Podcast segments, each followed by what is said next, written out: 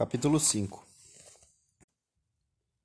Pelas oito horas da noite, estava começando a escurecer. Os altos-falantes da torre do edifício principal do clube de Stoke Poges puseram-se a anunciar, com uma voz de tenor que tinha algo de sobre-humano, o fechamento dos campos de golfe. Lenina e Henry abandonaram a partida e voltaram para o clube. Dos prados do truste de secreções internas e externas chegavam os mugidos dos milhares de reses que forneciam, com seus hormônios e seu leite, as matérias-primas para a grande usina de Farnham Royal. Um zumbir incessante de helicópteros enchia o crepúsculo. A intervalos regulares de dois minutos e meio, uma campainha e apitos agudos anunciavam a partida de um dos rápidos trens monotrilhos que reconduziam à metrópole do seu campo separado os jogadores de golfe pertencentes às castas inferiores. Lenina e Henry subiram no seu aparelho e partiram. A 250 metros de altitude, Henry diminuiu a velocidade das hélices e ambos permaneceram suspensos, por um ou dois minutos, sobre a paisagem que se diluía nas sombras. A floresta de Burnham Branches, Binches, Burnham Beaches, estendia-se com um vasto lago de obscuridade para a linha mais brilhante do céu a oeste. Rubra no horizonte, a luz que ainda restava do sol poente espalhava-se para o alto passando do alaranjado ao vermelho, e a um verde muito pálido. Para o norte, além e acima das árvores, a usina de secreções internas e externas projetava intensos resplendores elétricos por todas as janelas de seus vinte andares. Abaixo deles jaziam as construções do clube de golfe os enormes quartéis das castas inferiores e do outro lado de um muro divisório as castas menores as casas menores reservadas aos sócios alfas e betas. As vias de acesso à estação do monotrilho estavam negras com o fervilhar das castas inferiores que se moviam como formigas. Sob a abóbada de vidro um trem iluminado precipitou-se no espaço aberto Seguindo sua rota em direção a sudeste, através da planície ensombrecida, seus olhos foram atraídos pelos majestosos edifícios do crematório de Slog. A fim de garantir a segurança dos voos noturnos, as quatro altas chaminés estavam iluminadas por projetores e encimadas por sinais vermelhos de perigo. Era um ponto de referência. Para que é que as chaminés têm em redor aquelas coisas que parecem balcões? perguntou Lenina. Recuperação de fósforo, explicou Henry no estilo telegráfico. Durante o trajeto para o alto da chaminé, os gases sofrem quatro tratamentos diferentes. Em outros tempos, quando se fazia uma cremação, o P2O5 era completamente desperdiçado. Hoje, recuperam-se mais de 98%, mais de um quilo e meio por corpo de adulto. Isso representa, só para a Inglaterra, quase 400 toneladas de fósforo por ano. Henry falava cheio de orgulho, regozijando-se sinceramente com tal resultado, como se fosse obra sua. É muito bom pensar que podemos continuar sendo socialmente úteis mesmo depois de mortos, fazendo crescerem as plantas. Lenina, entretanto, desviara os olhos e observava verticalmente a estação do monotrilho abaixo deles. É muito bom, concordou. Mas é estranho que os alfas e betas não façam crescer mais plantas do que aquelas horríveis gamas, deltas e ys ali. Todos os homens são físico-quimicamente iguais, disse Henry em tom sentencioso. Além disso, até mesmo os Y prestam serviços indispensáveis. Até os Y. Lenina lembrou-se repentinamente de certa ocasião em que, ainda meninazinha de colégio, despertara no meio da noite e se dera conta pela primeira vez do murmúrio que enchia todas as suas horas de sono. Olhou de novo o raio de lua, a fila de caminhas brancas. Ouviu outra vez aquela voz muito suave que dizia: As palavras. Tinha-as presentes, inesquecíveis, depois de tantas repetições durante as noites. Cada um trabalha para todos. Não podemos prescindir de ninguém. Até os Y são úteis. Não poderíamos passar sem os Y. Cada um trabalha para todos. Não podemos prescindir de ninguém. Relembrou o seu primeiro choque de medo e surpresa. As especulações de seu espírito em meia hora de insônia. E depois, sob a influência das repetições sem fim, sua mente, acalmando-se pouco a pouco com a aproximação sedativa e acariciadora do som deslizando de mansinho, do sono deslizando de mansinho. Suponho que, na realidade, os Y não se importam de serem Y, disse em voz alta. Está claro que não. Por que haveriam de se importar? Eles não concebem outro gênero de vida. Nós, naturalmente, nos importaríamos. Mas acontece que fomos condicionados de outro modo e, além disso, começamos com uma hereditariedade diferente. Estou muito contente por não ser uma Y, observou Lenina com convicção.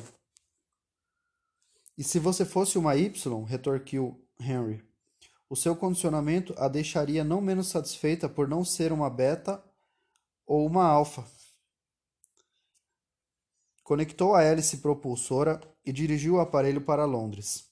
Atrás deles, a oeste, o carmesim e o alaranjado quase se haviam dissipado. Uma nuvem escura avançara para o zênite.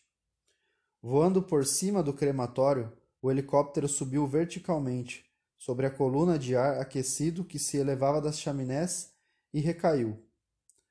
Também de súbito, quando penetrou na corrente descendente de ar frio que se seguia. Que maravilhosa montanha russa! Lenina riu delicada. Mas o tom da resposta de Henry foi, durante um momento, quase melancólico. Você sabe o que era essa montanha russa? Era o desaparecimento final e definitivo de algum ser humano, subindo num jato de ar quente. Seria curioso saber quem era: um homem, uma mulher, um alfa, um Y. Suspirou. Depois, resolutamente alegre, concluiu: De qualquer forma, há uma coisa de que podemos estar certos. Fosse quem fosse, em vida foi feliz. Agora somos todos felizes. Sim, agora Todos somos felizes, ecoou Lenina. Tinha ouvido essas palavras repetidas cento e cinquenta vezes por noite durante doze anos. Pousando em Westminster, no terraço de um edifício de apartamentos de quarenta andares, onde Henry morava, dirigiram-se logo para o salão de refeições. Aí, em companhia ruidosa e alegre, tiveram um excelente jantar. Com o café foi-lhes servido soma. Lenina tomou dois comprimidos de meio grama e Henry três. Às nove e vinte, atravessaram a rua para irem ao recentemente inaugurado cabaré da Abadia de Westminster. A noite estava límpida, sem lua e estrelada. Porém, Lenina e Henry, por sorte, não tomaram conhecimento desse fato desalentador.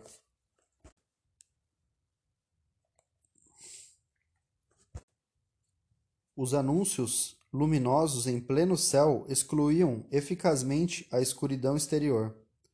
Calvin Stops e seus dezesseis saxofonistas. Na fachada da nova abadia, as letras gigantescas fulguravam convidativamente. O melhor órgão de perfumes e cores de Londres, a música sintética mais recente. Entraram.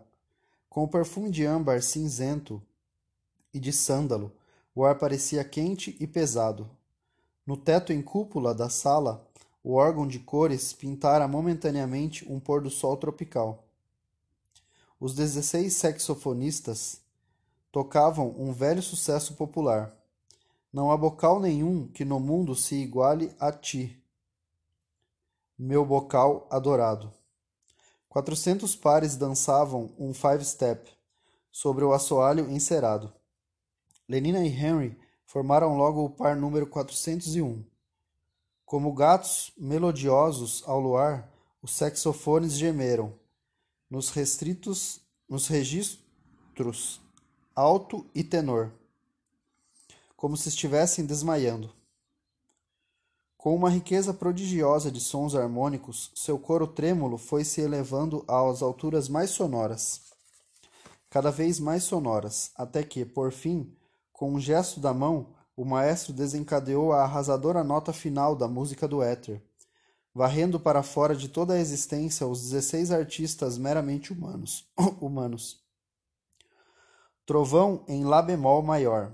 E então, quase em silêncio, quase na obscuridade, seguiu-se uma deturgência gradual, um diminuendo que deslizava por graus, por quartos de tom, até um acorde de dominante fracamente murmurado, que se arrastava ainda, enquanto os ritmos de cinco quatro continuavam nos seus compassos no violoncelo, carregando os segundos obscurecidos de uma expectativa intensa.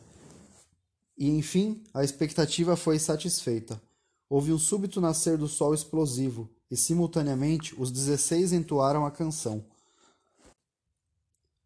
Ó amado bocal, foi a ti que exaltei.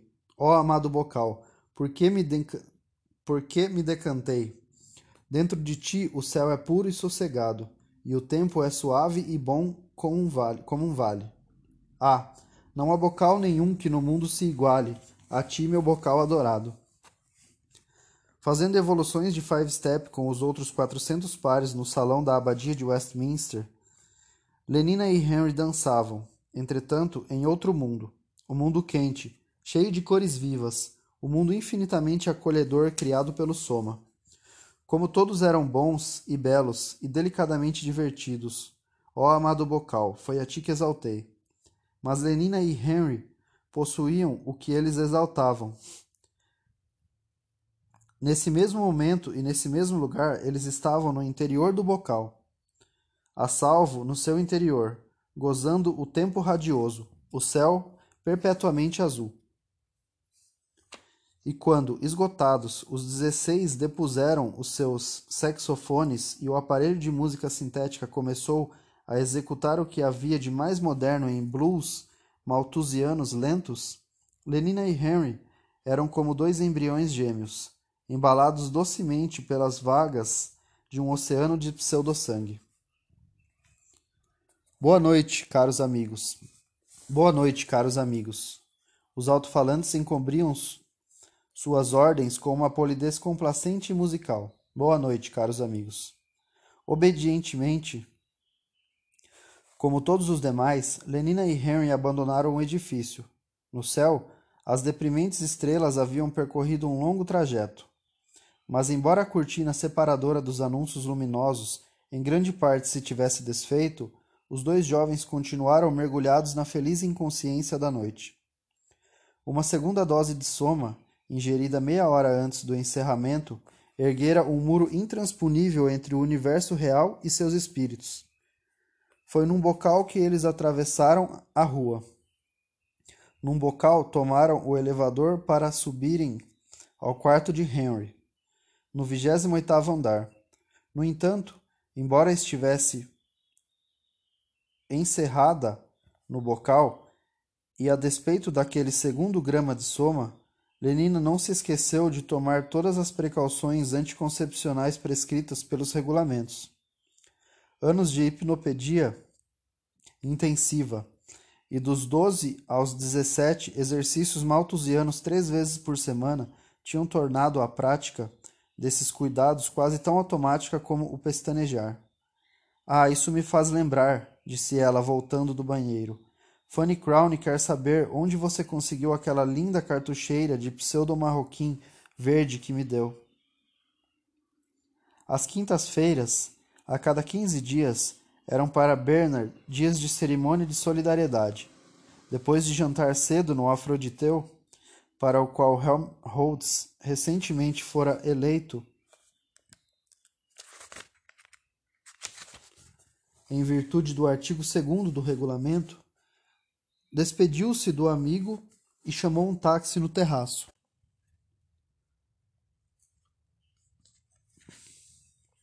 Ordenou ao condutor que voasse para o Orfeão Comunitário Fordson. O aparelho subiu uns 200 metros, depois rumou para leste, e ao fazer essa volta diante dos olhos de Bernard, surgiu o Orfeão, gigantescamente belo. Iluminados por projetores, seus 320 metros de pseudomármore branco de Carrara brilharam numa incandescência nívea acima de Ludgate Hill. Em cada um dos quatro ângulos de sua plataforma para helicópteros, um T imenso luzia, escarlate, no céu noturno, e pelas bocas de vinte e quatro enormes trombetas de ouro ressoava uma solene música sintética. Droga! Estou atrasado, murmurou Bernard ao avistar Big Henry, o relógio do Orfeão. E, com efeito, quando ele deixava o táxi, Big Henry deu a hora. Ford, bramiu uma formidável voz de baixo, saindo de todas as trombetas de ouro. Ford, Ford, Ford. Nove vezes, Bernard correu para o elevador. grande auditório para as cerimônias do Dia de Ford e outros cantos comunitários gerais estava situado no andar térreo do edifício. Acima, à razão de cem por andar, estavam as sete mil salas em que os grupos de solidariedade realizavam as cerimônias quinzenais. Bernard desceu ao trigésimo terceiro andar. Enfiou-se apressadamente pelo corredor. Hesitou um momento diante da sala 3210 e, decidindo-se, abriu a porta e entrou. Graças a Ford, ele não era o último a chegar. Das doze cadeiras dispostas em torno da mesa circular, ainda havia três desocupadas. Deslizou para a mais próxima, procurando fazer-se notar o menos possível, e preparou-se para acolher de sobressenho franzido os outros retardatários que chegassem. Que foi que você jogou esta tarde? Perguntou, voltando-se para ele, a moça que estava sentada à sua esquerda. Golfe obstáculo ou eletromagnético? Bernard olhou-a.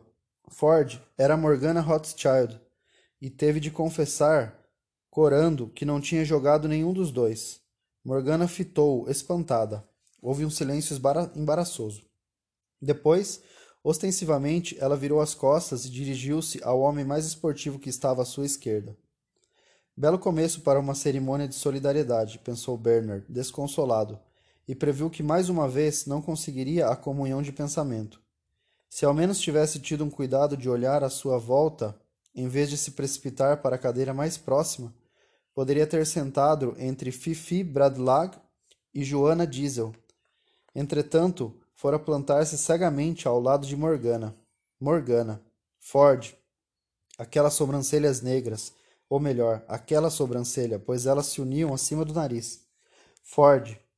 E à sua direita estava Clara Detterding. Sem dúvida, as sobrancelhas de Clara não se juntavam, mas a moça era verdadeiramente pneumática demais.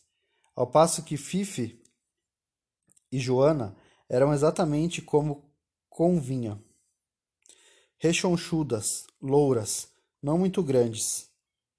E era aquele grande cretino do Tom Kavaguchi que agora se sentava na cadeira livre entre as duas.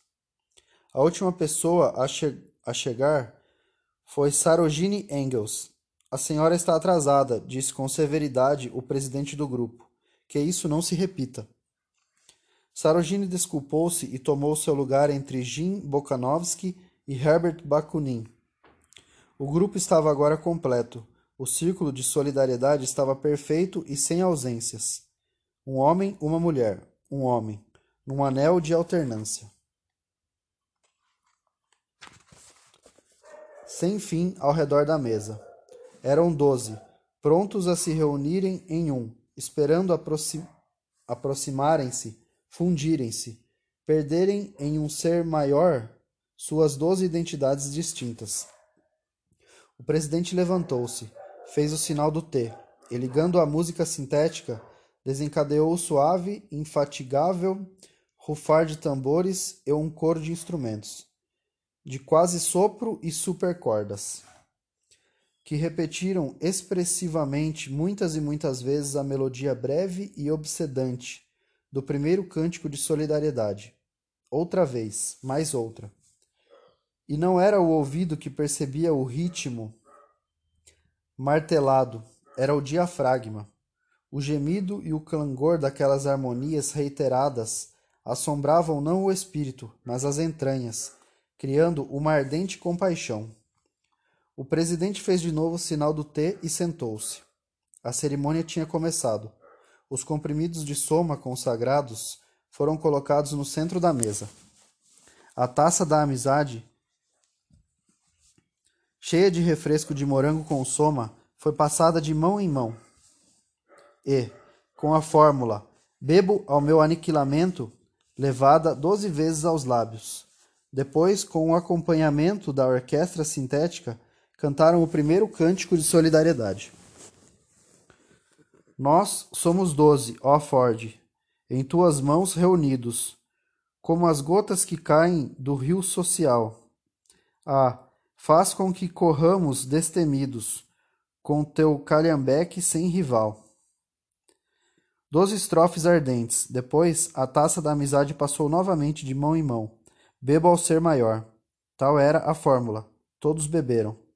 Infatigavelmente, a música continuava a se fazer ouvir. Tambores rufavam. Os sons plangentes e atordoadores, atroadores das harmonias eram uma obsessão nas entranhas enternecidas.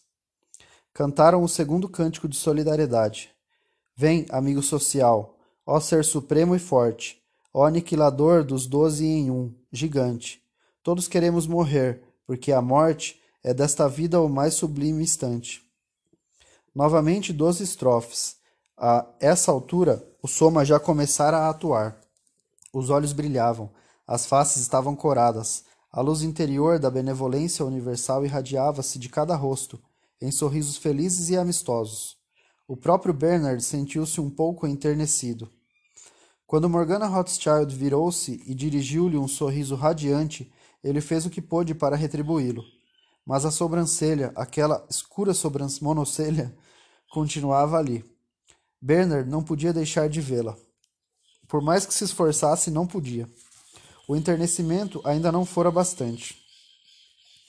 Se ele estivesse sentado entre Fifi e Joana, quem sabe? Pela terceira vez a taça da amizade circulou. Bebo a iminência de sua vinda, disse Morgana Rothschild, em sua vez de dar início ao rito circular. Sua voz era forte, exultante. Ela passou a taça a Bernard. Bebo a iminência de sua vinda, repetiu ele, com um esforço sincero para sentir que a vinda era iminente. Mas aquela sobrancelha continuava a obcecá-lo. E a vinda, para ele, era terrivelmente remota. Bebeu e passou a taça a Clara Detterding. Será outro fracasso, eu sei, disse consigo mesmo, mas continuou a fazer o possível para ostentar um sorriso radiante. A taça da amizade completara o seu círculo. Erguendo a mão, o presidente fez um sinal, o coro entoou o terceiro cântico da solidariedade. Senti que vem a vós o grande ser dos dias. Alegrai-vos com a sorte ideal que ele vos deu. Fundi-vos ao cantar das melodias, porque enfim eu sou vós e vós sois eu. À medida que uma estrofe sucedia a outra, as vozes vibravam com uma excitação cada vez mais intensa. O sentimento de iminência da vinda era como uma tensão elétrica no ar. O presidente fez parar a música e, com a última nota da derradeira estrofe, fez-se um silêncio absoluto. O silêncio da expectativa tensa, a vibrar e a ofegar com uma vida galvânica.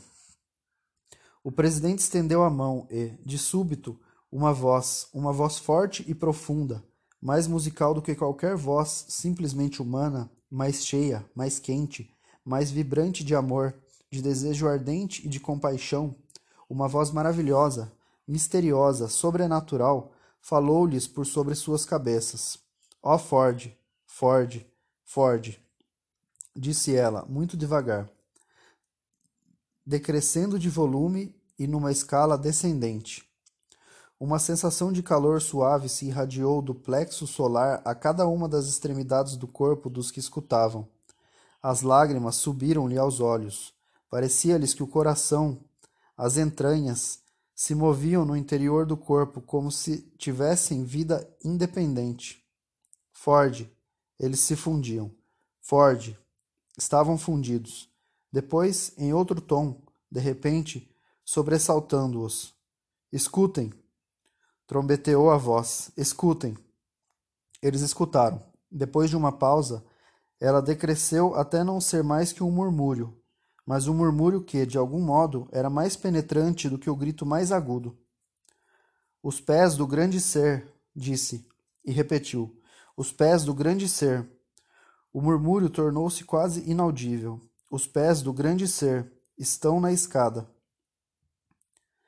E outra vez houve um silêncio e a expectativa, que se distendera momentaneamente, tornou a retesar-se, como uma corda que se estira, mais tensa, mais tensa ainda, quase a ponto de romper-se. Os pés do grande ser. Ah, eles os ouviam.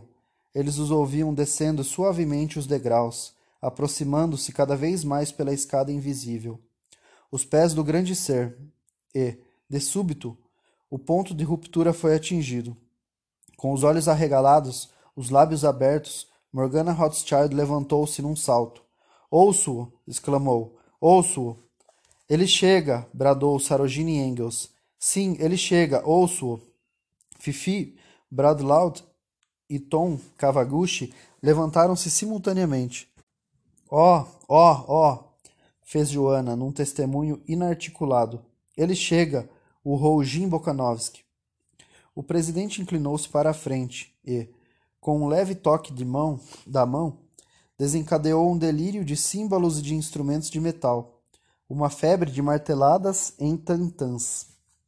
Oh, ele chega! gritou Clara Detterding. Ai! E era como se lhe cortassem a garganta. Sentindo que era o momento de fazer alguma coisa, Bernard também se pôs de pé num pulo e bradou: Ouço! Ele chega! Mas não era verdade. Não ouvia nada, e para ele ninguém chegava. Ninguém.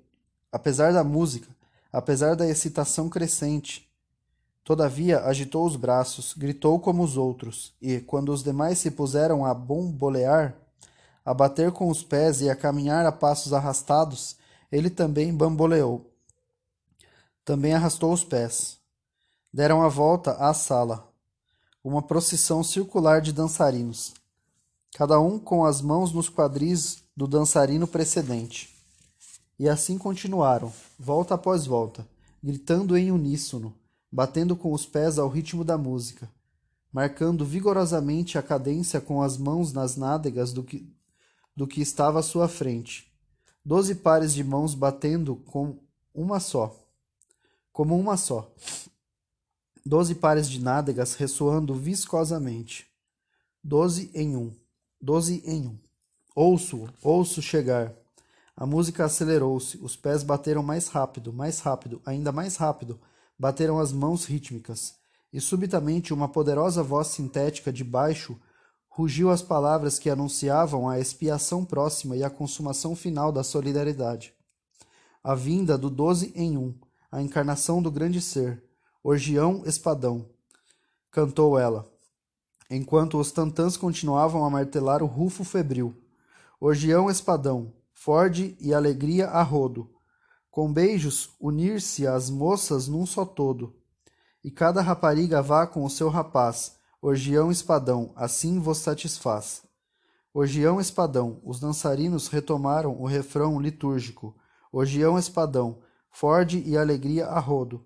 E com e enquanto cantavam, as luzes iam amortecendo lentamente, amortecendo e, ao mesmo tempo, tornando-se mais quente.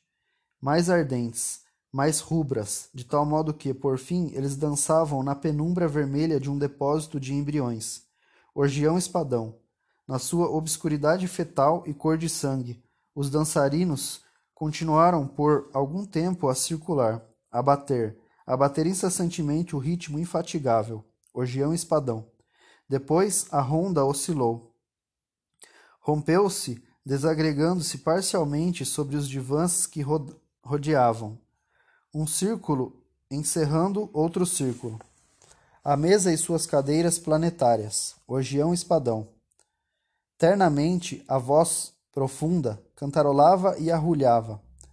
Na penumbra vermelha, seria possível dizer que um enorme pombo negro planava benfazejo acima dos dançarinos agora deitados sobre o ventre ou sobre o dorso uns dos outros. Estavam de pé no terraço. Big Henry acabava de dar as Big Henry acabava de dar as onze. A noite estava calma e tépida. Foi maravilhoso, não acha? Comentou Fifi Bradlat. Simplesmente maravilhoso.